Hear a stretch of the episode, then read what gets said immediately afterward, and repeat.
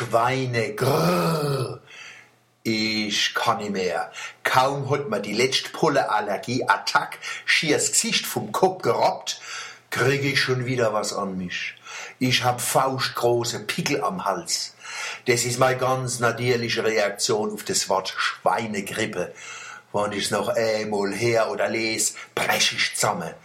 Ich wär dann der Erste, wo die Pharmaindustrie zu Recht sagen kennt. Die Schweinegrippe hat ihn dahin gerafft.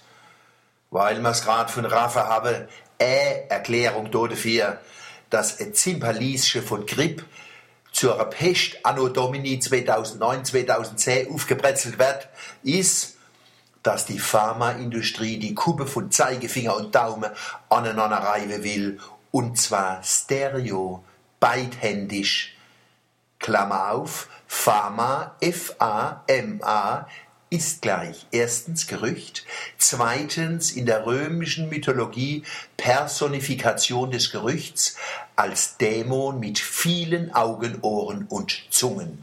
Klammer zu. Eine Zeit lang hast du meine kennen, dass sich die Menschen desmal nicht ins Boxhorn jagen lassen.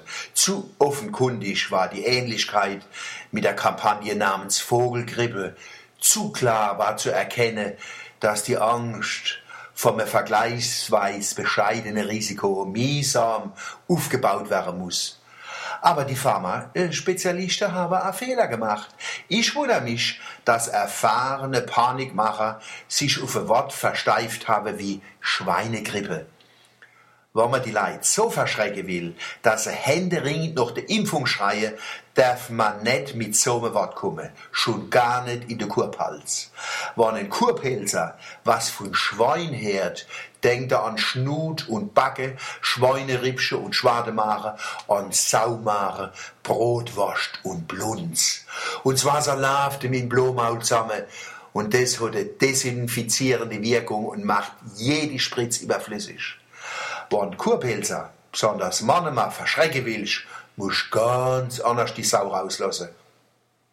Rattengrippe, die richtig Angst machen. Oder gar Russengrippe, da die der Rabe schwarze Schatten über unsere sonnige Kurpelzer Seele ziehen. Ein junger Mann hat vorgeschlagen, Schwabengrippe. Das wäre in Baden-Württemberg die beste Lösung. Die Alemannen und die Kurpelzer, die Panik kriegen und Schlange stehen beim Impfen und die Schwoben. Ah, weil die ja nicht wissen können, ob sie Objekt oder Subjekt von der Schwabengrippe sind. Wenn die Pharmaindustrie ein begabter Panikmacher sucht, kann ich die Verbindung zu dem jungen Mann herstellen. Kann man als Nichtmediziner zu dem Thema was sagen? Man muss sogar weil viel Mediziner eins nicht verstehen. Nicht verstehen wollen, nicht verstehen können. Wenn eine dunkle Pharma unter die Leute geblasen wird, geht es weniger um Volksgesundheit wie um Medien, Macht, Monete, also die Fortsetzung der Wirtschaftskrise mit anderen Mitteln. Und es scheint ja doch wieder mal zu klappen.